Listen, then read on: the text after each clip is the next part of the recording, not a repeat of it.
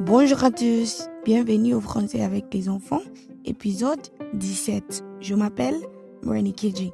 Hello everyone, welcome to French with Kids, episode 17. My name is Morani Kiji. Allons-y, let's go!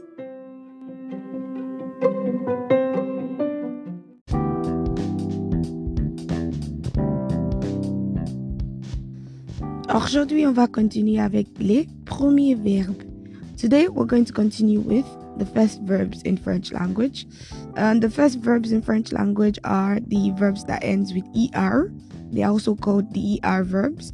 And let's not forget in our previous episode, we learned two er verbs, which are manger et parler.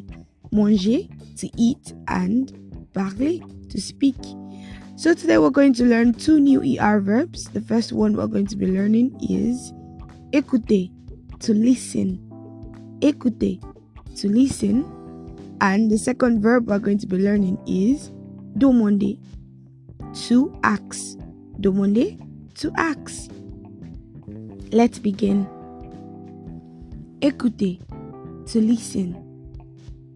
J'écoute, I listen.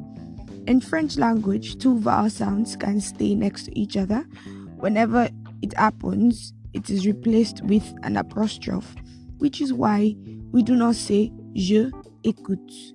Instead, we say j'écoute because the e that ends the je pronoun and the e that starts the écouter verb can stay right next to each other. So we replace one of the e's with an apostrophe. That's how it's done in French language. So instead of you to say je écoute, it becomes j'écoute. I listen. J'écoute. Tu écoutes. You listen or you are listening. Tu écoutes. You listen. Il écoute. He listens or he is listening. Il écoute. He listens. Elle écoute. She listens or she is listening. Elle écoute. She listens. Nous écoutons. We listen or we are listening. Nous écoutons. We listen. Vous écoutez. You are listening. Let's not forget vous pronoun stands for the plural you or when you're referring to an older person. Vous écoutez. You are listening or you listen. Il écoute.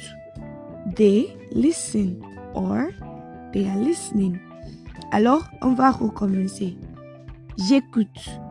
I listen. Tu écoutes. You listen. Il écoute. He listens. Elle écoute. She listens. Nous écoutons. We listen. Vous écoutez? You listen. Il écoute. They listen.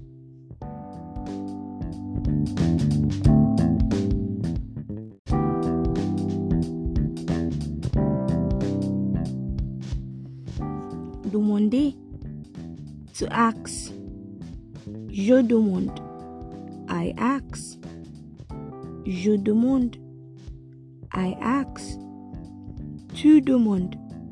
You ask. Tu demandes. You ask. Il demande. He asks. Il demande. He asks. Elle demande. She asks. Elle demande. She asks. Nous demandons. We ask. Nous demandons. We ask. Vous demandez. You ask. Let's not forget the vous stands for the plural you when you're talking to more than one person or to an older person. Vous demandez. You ask. Il demande. They ask. Il demande. They ask. Alors, on va recommencer. We're going to start again. Je demande. I ask. Tu demandes. You ask. Elle demande. She asks. Il demande. He asks. Nous demandons. We ask. Vous demandez. You ask. Il demande. They ask.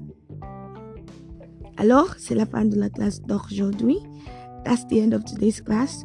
Don't forget to listen in as many times as possible and don't forget to like, comment and subscribe. Practice makes perfect. Merci. Au revoir. À plus tard you